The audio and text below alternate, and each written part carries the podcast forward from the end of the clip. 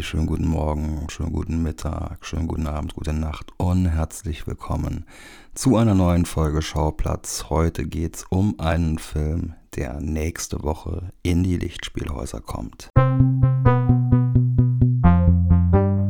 Nach dem sehr überzeugenden, dicht inszenierten und meinem bis dato Lieblings-Desktop-Thriller Searching erscheint nun sein quasi Nachfolgefilm Missing.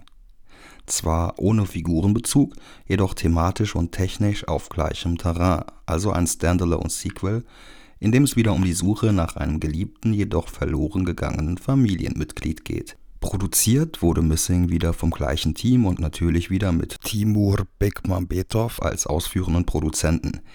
Quasi der Erfinder des Desktop-Film-Genres mit so ziemlich allen Patenten in dem Bereich in der Tasche. 2018 gewann sein Profile, ein Desktop-Thriller über eine investigative Journalistin in IS-Kreisen, übrigens den Panorama-Publikumspreis bei der Berlinale. Anstatt des Searching Directors Anish Chagante, der dieses Mal nur das Drehbuch beisteuerte, saßen die Cutter Nicholas D. Johnson und Will Merrick auf den Regiestühlen. Keine schlechte Alternative und bei diesem neuen Genre eine mindestens nachvollziehbare und logische Entscheidung. Sony lud heute zur Pressevorführung ins hauseigene Kino, was ich mir natürlich nicht entgehen ließ. Und was ich von Missing halte, erfahrt ihr nach der folgenden kurzen Plot-Zusammenfassung, natürlich spoilerfrei. Worum geht es also dieses Mal? June, gespielt von Storm Reed, freut sich über ein paar sturmfreie Tage.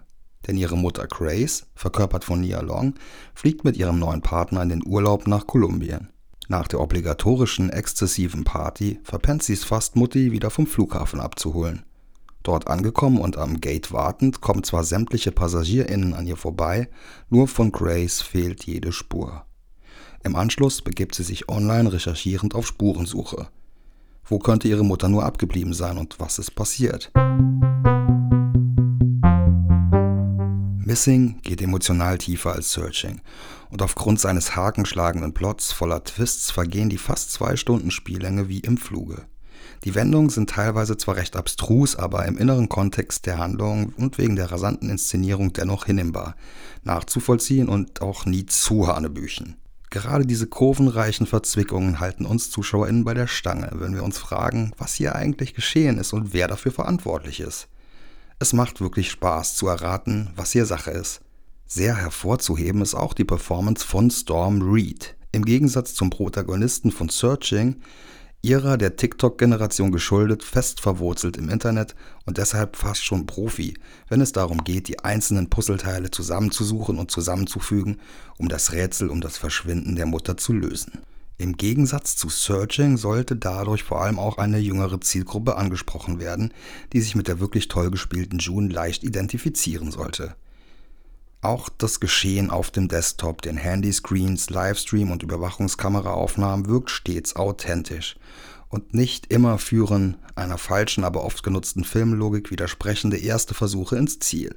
Trial and Error sind angesagt, wenn Passwörter herausgefunden werden müssen oder hilfreiche Kontaktpersonen ermittelt werden.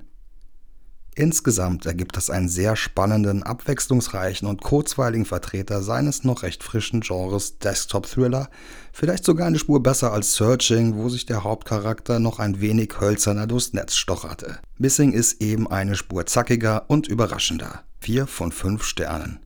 Missing startet am 23. Februar in den deutschen Kinos und er ist es definitiv wert, gesehen zu werden. Wenn ihr Feedback habt, Lob, Kritik, Anmerkungen, Vorschläge, dann schaut doch gerne mal bei @schauplatzpodcast bei Instagram vorbei. Außerdem haben wir vor kurzem unseren eigenen Blog gelauncht. Unter www.schauplatzblog.com könnt ihr uns dort erreichen und findet zum Beispiel die heißesten Tipps für die Berlinale. Die Trüffel wurden herausgesucht von unserer Kollegin Selina Sondermann. Schaut unbedingt da mal vorbei.